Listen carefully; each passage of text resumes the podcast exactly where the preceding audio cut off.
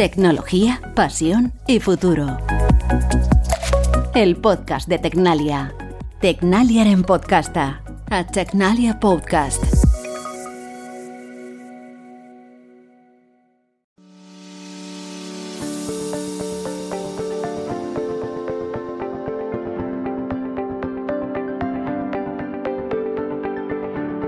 Mundo de la investigación y el desarrollo tecnológico están a nuestro alrededor y nos ayudan a vivir mejor y a estar más seguros, aunque no nos demos cuenta. Y los laboratorios forman parte fundamental de esos procesos. Tradicionalmente, cuando hablamos de laboratorios, los ciudadanos de a pie nos imaginamos una sala con mesas, probetas, instrumental para hacer experimentos. Pero esto parece que no es más que una visión estereotipada que nos ha llegado, en gran medida, a través de las películas y de la televisión.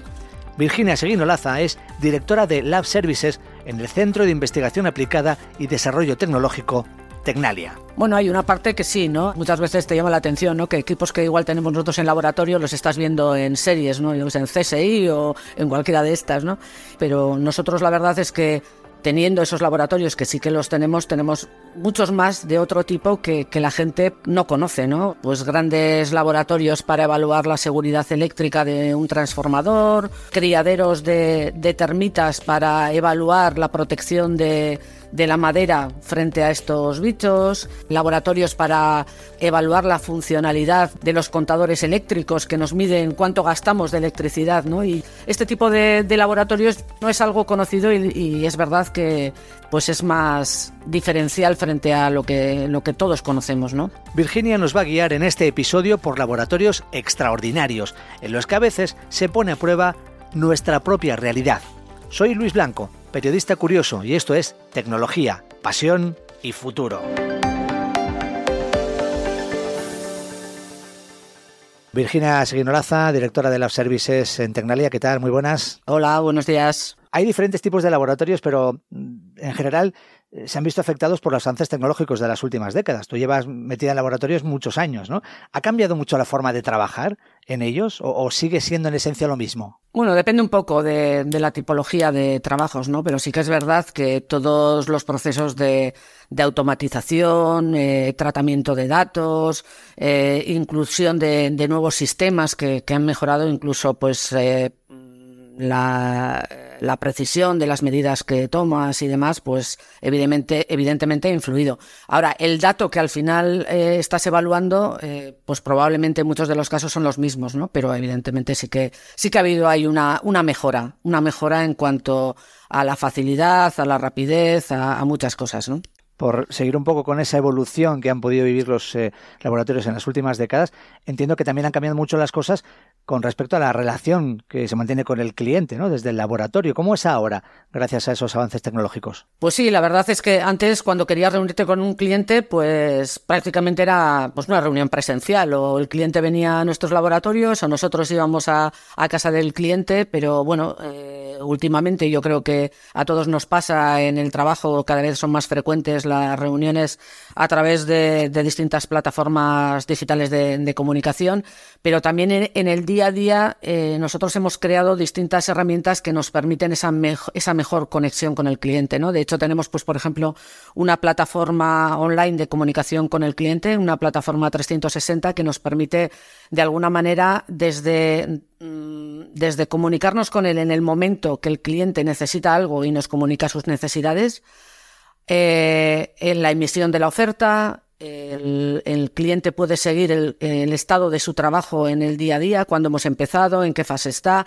hasta lo que es la emisión del informe y, la factura, ¿no? O sea, queda todo de alguna manera eh, trazado y el cliente tiene una visibilidad total de, cada uno de estos procesos, ¿no? Y luego también alguna de las cosas en las que estamos trabajando ahora y que creo que puede eh, ser importante de cara a esta relación con el cliente eh, es un... Estamos, eh, estamos trabajando en un piloto realmente en este momento. ¿eh? Es un piloto que estamos haciendo en, en, un laboratorio con el objetivo de digitalizarlo y que el cliente pueda seguir el transcurso de un ensayo en directo. Pero en directo no solo a nivel de vídeo, sino a nivel de datos. O sea, hay algunos ensayos en los que es muy importante el, el tener una buena correlación entre lo que está pasando a la muestra en un momento dado, con el dato que se está obteniendo, ¿no? Y pues, por ejemplo, es el caso de los laboratorios de fuego donde estamos llevando a cabo este piloto y en el que habitualmente tenemos al cliente en casa, ¿no? Entonces, el que un cliente que, que está en Reino Unido o un cliente que esté en la India eh, pueda seguir ese ensayo con una buena imagen y además con los datos en directo y en su pantalla, pues eh, creemos que es un avance muy, muy importante para nuestros clientes y así nos lo están reconociendo. ¿Tú cómo crees que será la evolución de los laboratorios en el futuro y qué será lo, importante, lo clave en esos laboratorios, la clave, para que entiendo que vayan funcionando y evolucionando mejor? Eh, evidentemente, yo creo que habrá nuevas tecnologías que nos sigan ayudando a mejorar eh, las mediciones que hacemos, ¿no? En cuanto a la precisión y demás, ¿no? Pero yo creo que uno de los temas clave que, que va a haber en el futuro es el tema de, de los datos, ¿no? El cómo predecir comportamientos a partir de los datos que estamos obteniendo. Y yo creo que esto, esto va a ser algo muy importante de cara al futuro. Normalmente, Virginia, parece que hay una brecha, una distancia entre la labor que realizas en los laboratorios y la sociedad, ¿no? Como que los ciudadanos de pie no somos muy conscientes de lo que ocurre dentro de los laboratorios, sobre todo en este caso, en vuestro eh, laboratorio, en vuestros laboratorios, al final lo que estáis haciendo, sobre todo con verificaciones de productos y demás, es Mm, ayudar un poco a que la vida sea mejor para todos, ¿no? ¿Sois conscientes de ello? Efectivamente, sí que sí que creo que, el trabajo que hacemos eh, tiene una repercusión en nuestra vida diaria, ¿no? Porque eh, nosotros realmente eh, nuestro nuestro objetivo evidentemente es valorar la calidad de los productos, pero esa calidad muchas veces muchas veces, por no decir siempre, está ligada también a la, a la seguridad, a la seguridad nuestra eh, cuando, cuando vivimos eh, en, en, nuestras casas o eh, en, en, nuestros trabajos o, o lo que sea, ¿no? Londres, madrugada del 14 de junio de 2017. Un edificio de viviendas sociales de 24 plantas, la Torre Grenfell, está en llamas. El fuego se extiende desde la primera a la última planta por la fachada. La tragedia se cierne sobre la capital británica y las llamas se pueden ver a kilómetros de distancia. Los bomberos tardan 24 horas en declarar extinguido el incendio, que destruye 150 viviendas y deja el triste saldo de 72 fallecidos. El incendio de la Torre Grenfell generó un importante debate relacionado con la seguridad de los edificios y sobre todo con la normativa sobre los materiales para las fachadas. La elección de esos materiales fue una de las causas de que el incendio se propagara tan rápidamente y acabara siendo tan destructivo. Desde entonces, las exigencias a las empresas de construcción en cuanto a la resistencia al fuego de las fachadas se han hecho más estrictas y los procesos de prueba y verificación de esos materiales son cada vez más importantes. ¿Dónde se pueden hacer esos test? Pues en unos laboratorios muy especiales. Uno de esos laboratorios está en una nave de Tecnalia. Así suena una de esas pruebas de fuego. Virginia nos explica en qué consiste esta prueba y dónde se hace. Lo que trata de, analizar es cómo se comporta un elemento constructivo frente a un incendio y cómo es capaz de, mantener su integridad eh, y cumpliendo la función para la, para la cual está diseñado. ¿no? Para lo cual pues se necesitan también laboratorios de unas dimensiones importantes. Tenemos personal que está especializado en montajes, en montajes de albañilería. Poder trabajar en laboratorios así y con profesionales formados en el comportamiento de los materiales ha aportado mucho a las empresas del sector de la construcción. Eh, lo que les ha permitido es conocer mejor cómo se comporta su, su material, su producto cuando se produce un incendio y cuáles son los puntos en los que necesitan mejorar para aportar esa seguridad a todos nosotros en nuestro día a día.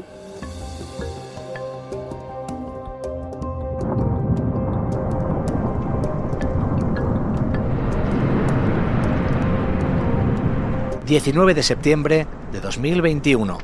...3 y 10 de la tarde... ...hora insular... ...una fuerte explosión estremece la isla canaria de La Palma el volcán del paraje conocido como Cabeza de Vaca ha entrado en erupción. Horas después, ríos de lava avanzan hacia el mar, arrasando todo a su paso. Además, una constante lluvia de ceniza comienza a cubrir con un manto negruzco carreteras, casas e instalaciones eléctricas. Las empresas eléctricas tenían una gran inquietud en saber cómo iba a afectar toda esa erupción, la ceniza que había caído sobre la instalación eléctrica, ¿no? Si iban a tener problemas de suministro, si iban, si los materiales se podían corroer o podían tener otra otra serie de podían tener otra serie de efectos adversos, ¿no? Entonces hemos estado haciendo diversos estudios que, que nos han permitido ver un poco cómo podía haber afectado y en caso de que tenían que de que tuvieran que hacer mejoras, que se pudiera mejorar esa instalación eléctrica para que no hubiera ningún problema y que todas las personas de la isla contaran con el suministro adecuado. ¿no? Una vez más, los trabajos de un laboratorio permitieron dar solución a un problema con el que se encontraban empresas que ofrecen servicios y suministros básicos a la sociedad.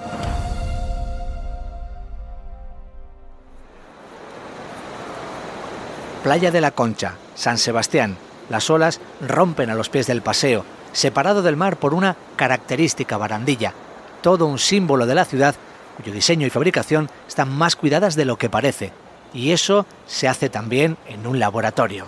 Pues detrás de todo eso hay un trabajo muy importante eh, en el cual se ha trabajado tanto en el proceso de fabricación, que trataba de minimizar los puntos de, de unión, que son donde realmente se puede producir un efecto eh, adverso, un efecto más de, corrosión o de, aparición de defectos, es decir, tanto en el proceso de, producción de la propia barandilla como en el de protección de la barandilla, ¿no? Entonces, algo que nosotros vemos y que decimos qué bonito está, ¿no? Y que parece que tiene que ser así, pues no, por detrás hay un trabajo importante en el diseño de ese proceso y también de, su protección, ¿no?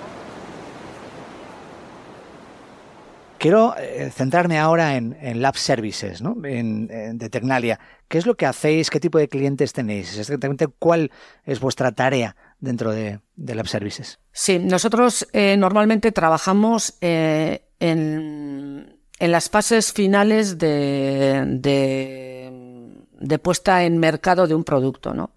Bien, porque estemos apoyando a nuestros clientes en las fases de desarrollo y validación, ¿no? Una vez de que, de que el cliente está eh, tratando de, sacar un nuevo producto al mercado, tratamos de, de, validar ese producto y ver si cumple con los requisitos que tiene que cumplir, como en fases meramente de certificación donde el cliente necesita un informe que, que de verdad, un informe de tercera parte, claro, porque hay casos en los que el propio cliente puede puede hacer el ensayo, ¿no? Pero sí que hace falta muchas veces un informe de tercera parte que valide que esto, ese producto que el cliente quiere poner en el mercado cumple con los requisitos de seguridad, de funcionalidad o, meramente legales que tiene, que tiene que cumplir. ¿no? Háblame de las instalaciones que tenéis en las que trabajáis. Vamos a tratar de trasladar al oyente pues una imagen ¿no? de cómo es un laboratorio de, los que tenéis en, en, en Lab Services. Pues es complicado trasladar esta imagen. ¿eh? De hecho, yo creo que cuando viene, vienen los clientes o incluso visitas que solemos tener, se sorprenden, ¿no? Porque efectivamente es lo que tú decías antes, ¿no? Cuando hablas o dices la palabra laboratorio, la imagen que se tiene es esa imagen que se nos viene a la cabeza, ¿no? De laboratorio químico, ¿no? Que, que lo tenemos, ¿no? Y bueno, nosotros tenemos más de 40.000 metros cuadrados de, laboratorios. Tocamos desde la madera, tocamos recubrimientos, tocamos metales, tocamos cerámica, eh, hormigón, áridos, vidrio. O sea, en un material puedes hacer ensayos sobre una probeta de 10 centímetros. Pues también tenemos eh, laboratorios donde ensayamos eh, productos a más gran escala, ¿no? Entonces, por ejemplo, tenemos ese mismo ensayo de fatiga que puedes hacer sobre una muestra de 10 centímetros, pues la podemos hacer también en una muestra de 8 metros. Para que te hagas una idea de la dimensión que puede tener un banco de ensayo mecánico donde analices una muestra de, de 8 metros, ¿no? Para evaluar una fachada, eh, lo que tenemos es un banco de ensayos de 9 metros por 9 metros, ¿no? En el cual tú construyes ahí, o sea, el, realmente es el cliente el que viene y construye a imagen y semejanza de lo que haría eh, a nivel real, construiría esa fachada y nosotros lo que hacemos es evaluar la funcionalidad y la seguridad de, de, esa, de esa fachada, ¿no? Tenemos otros laboratorios pues del sector eléctrico, pero que son espacios pues inmensos, ¿no? Que, igual tienen 100 metros cuadrados donde tú metes un transformador y, analizas lo que la seguridad de ese transformador y estás valorando su comportamiento, ¿no? Eh, del transformador o tenemos luego por ejemplo los laboratorios farma en sí mismos sí que son laboratorios mm, pues más químicos no que, también están ahí y, y, siguen cumpliendo su función no y, también eh, quiero que me hables específicamente de un tipo de laboratorio que no es un laboratorio fijo porque tenéis laboratorios móviles que podéis trasladar ¿no? a, donde está el cliente Sí, sí. Aquí el ejemplo más claro es eh, lo tenemos en el, en el laboratorio eléctrico, ¿no? Y, y es un nuestro laboratorio mm, viaja en un camión. O sea, tenemos un tráiler donde se coloca el, sistema de, ensayo y que, viaja, que viaja por, por donde, en general viajamos mucho por, por España, Portugal y algunos países europeos, ¿no? Tampoco nos hemos ido mucho más lejos, ¿eh? Pero sí que es verdad que, bueno, pues eh, es un laboratorio que tiene, que tiene mucho trabajo y pues bueno, pues lo que, lo que trata de valorar son las conexiones de, de los cables. Entonces, por ejemplo, para que te hagas una idea que no solo trabajamos en la península, pues por ejemplo, se ha analizado la interconexión submarina que hay entre Reino Unido y Francia o, o en Canarias, por ejemplo, hemos trasladado nuestro camión en un barco eh, hemos ido hasta, hasta Lanzarote y se ha, se ha analizado la, interconexión submarina que hay entre Lanzarote y Fuerteventura, ¿no? Entonces, lo que estás valorando ahí es eso, la, interconexión eléctrica eh, de, de los cables. Antes de seguir, vamos a conocer un poco más a Virginia, porque en su origen, en sus primeros años de vida, está el germen de la personalidad que le ha llevado a convertirse en la profesional que es ahora. Eh, yo nací en, en, Eibar, aunque ya llevo muchos años fuera de Eibar, y de alguna manera, bueno, crecí en una familia obrera, una familia normal, donde, bueno, pues sí que de alguna manera lo que me inculcan sobre todo son un gran sentido de la responsabilidad y que las cosas no te las regala nadie, ¿no? Que el valor del esfuerzo para, para conseguir llegar allí donde, donde quieres, ¿no? Desde que empezó a estudiar en el colegio sabía qué asignaturas le gustaban, pero no tenía claro qué quería ser de mayor me tiraba más hacia las ciencias, ¿no? Eh, todo lo que era la química, la física, las matemáticas, la biología, pues eran, eran eh, conocimientos que me motivaban mucho más que, las letras, ¿no? Ahora, mm, con sinceridad, vocación científica, pues no. Ahora, eh, la pasión por, por, conocer, la curiosidad, el saber cosas nuevas, sobre todo ligado a este mundo del conocimiento pues más, más de ciencias, pues sí que lo he tenido siempre, ¿no? Finalmente, las circunstancias de la vida obligaron a Virginia a escoger una carrera universitaria que le gustaba, aunque no era su primera elección. Que quería estudiar era, era claro, porque siempre me ha gustado estudiar y aprender, ir un poco más allá, pero no fue fácil la, elección de, de la carrera, ¿no? Había varias ramas por las que me decantaba, pero con sinceridad también eh, el hecho de pertenecer a la familia a la que pertenecía tampoco en un momento dado me permitía pues decidir irme a estudiar a Salamanca farmacia, que hubiera sido pues una, una carrera que, me hubiera, que me hubiera gustado también, ¿no? Y entonces me decanté por, por la química, que también era un tema que me gustaba mucho y que lo tenía pues eh, mucho más cerca como era San Sebastián, ¿no? Fue en aquellos años 80 en los que viajar cientos de kilómetros lejos de casa era complicado y caro. Incluso viajar a San Sebastián donde tuvo que residir para evitar largos trayectos diarios desde su casa. Pero el destino quiso que, tras terminar sus estudios, Virginia acabara haciendo una beca en un centro de investigación sobre la madera, desde el principio tratando con materiales. Fue el inicio de su vinculación con Tecnalia, donde cada día dirige el área de Lab Services volcando la misma pasión que al principio. ¿Cuál es tu día a día? Eh, ¿Cómo te podemos ver? ¿Sentada delante de un ordenador, en una sala de reuniones, en los propios laboratorios? ¿Cuál es ese eh, trabajo que haces? Bueno, pues ahora mismo eh, mi trabajo está más, más separado de lo que es el, día a día del laboratorio. Estoy en unas labores más de gestión y, bueno, el, sobre todo yo te diría que al tener eh, instalaciones en diversos puntos del País Vasco, porque tenemos laboratorios tanto eh, en Vizcaya como en Guipúzcoa como en Álava, pues normalmente me desplazo por, por, distintas, por distintas infraestructuras en función de las necesidades, ¿no? Pero es más fácil verme en una mesa de reuniones que no en un laboratorio haciendo un ensayo, eso sí que, sí que es así. ¿Cómo se trabaja en el día a día en, Lab Services de Tecnalia? No sé cuántas personas eh, están involucradas en ello, eh, qué tipo de perfiles profesionales tienen. Pues eh, estamos trabajando alrededor de 240 personas eh, con perfiles pues muy diferentes, ¿no? Yo creo que estamos alrededor de un 55% de, de personal, de personal con eh, titulaciones superiores o medias, es decir, tenemos desde doctores o, o licenciados o titulados medios en en múltiples disciplinas, ¿no? Eh, pues podemos tener desde eh, químicos, físicos, eh, biólogos, farmacéuticos, arquitectos, aparejadores. es, un, es un perfil muy, muy multidisciplinar.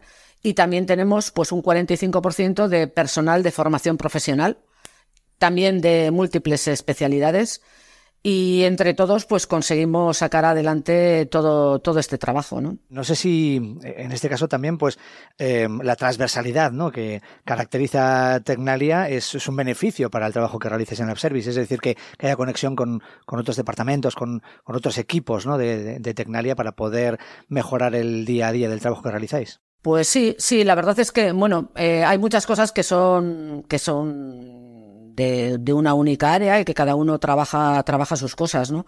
Pero sí que es verdad que hay trabajos que, que no saldrían si no fuera por esa transversalidad, ¿no? Es decir, pues por ejemplo, el ejemplo que os ponía del, del, volcán de La Palma es un ejemplo en el que se ha trabajado desde el punto de vista de, eh, del sector eléctrico, de la parte eléctrica, del conocimiento eléctrico, eh, desde el punto de vista del conocimiento de los materiales metálicos y desde el punto de vista de, la degradación de, los materiales. ¿no? Y el hecho de contar en el mismo equipo con todo ese conocimiento eh, en distintas áreas, pues ha ayudado a poder, a poder sacar el proyecto adelante mucho mejor que si no que si lo hubiéramos hecho desde, desde un enfoque meramente eléctrico, ¿no? y, entiendo que también hay aportación más allá de Tecnalia, ¿no? De, socios, de instituciones académicas, eh, de otro tipo que eh, colaboran eh, en el trabajo que se realiza en Lab Services. Por supuesto, para nosotros lo principal siempre es el cliente y las necesidades del cliente. Si dentro de Tecnalia no tenemos la capacidad para, para poder abordar un determinado tema, pues lo que hacemos es buscar socios eh, que nos ayuden a, dar la mejor solución, ¿no? Porque al final el que tiene que estar contento es el cliente y nuestro objetivo siempre es solucionar el problema que tenga el cliente. ¿Y, cómo es ese trato precisamente con el cliente que llega con un problema que vosotros resolvéis? Que, eh, ¿Cómo es esa fase? ¿no? Entiendo que, que el cliente llega, vosotros eh, tenéis algún tipo de reunión previa y a partir de ahí se comienza una colaboración que dura, dura, pues supongo que a veces bastante tiempo, ¿no? Sí, bueno, ahí depende un poco de, del tipo de necesidad que tenga el cliente, ¿no? Hay necesidades muy claras, ¿no? Que pues tengo que cumplir tal requisito y necesito hacer esto. Y al cliente te, te viene con, con el tema definido de lo que necesita, ¿no? Tú le puedes ayudar muchas veces a abordar temas que a lo mejor él no piensa desde un punto de vista incluso más comercial, ¿no? De cómo eh, realizando eh, el mínimo número de ensayos, porque nuestro objetivo tampoco es que el cliente gaste mucho dentro de Tecnalia, ¿no? Entonces también le ayudamos a, a esa estrategia más comercial de cómo con el mínimo número de ensayos puede cumplir, eh, puede cubrir la gama más alta de productos que tiene en el mercado, ¿no? Entonces puede haber una asesoría en ese tipo, no solo una asesoría técnica, ¿no? Nos ponemos, tratamos de ponernos eh, eh, en, la piel del cliente, ¿no? De tratar de entender que, el cliente, pues luego tiene que sacarle rentabilidad también al producto que, vende, ¿no? Y luego, por otro lado, pues puede haber otra serie de, servicios que, que, son pues más complejos en el, en el que el cliente realmente te viene con un problema tengo este problema y necesito que me ayudes a solventarlo, ¿no? Entonces ahí pues ya eh, se trabaja de otra manera, eh, existen muchas reuniones previas con, con, el cliente para tratar de entender cuál es el problema que tiene. Hay veces que nos desplazamos a, sus instalaciones para ver in situ eh, el problema, otras veces viene el cliente a, a nuestras instalaciones pues, para también ver un poco los medios que disponemos para, para la evaluación, porque lo que te digo, o sea, eh, si una persona, pues no sé, mi madre o mi hermano eh, se sorprenderían al ver los laboratorios que tenemos, puede ser algo normal, pero incluso los clientes muchas veces se sorprenden al ver las instalaciones que tenemos, ¿no? Entonces, el, el hecho de que vengan y vean nuestros equipos, nuestras capacidades y, y el conocimiento, sobre todo, que, que tienen muchas de las personas con las que trabajamos, porque hay personas que tienen mucha experiencia y también pueden aportar mucho al cliente, pues creo que también es un valor, valor diferencial, ¿no? Pues Virginia Seguinolaza, eh, ha sido un placer, de verdad, eh, charlar este rato contigo y que nos hayas descubierto este apasionante mundo de los laboratorios. Un saludo. Igualmente, muchas gracias. Hasta luego. Y antes de acabar, un último mensaje para nuestra audiencia. Si queréis conocer más sobre las últimas innovaciones de Tecnalia, podéis hacerlo en tecnalia.com. Y os recuerdo que el próximo episodio de este podcast estará disponible dentro de dos semanas.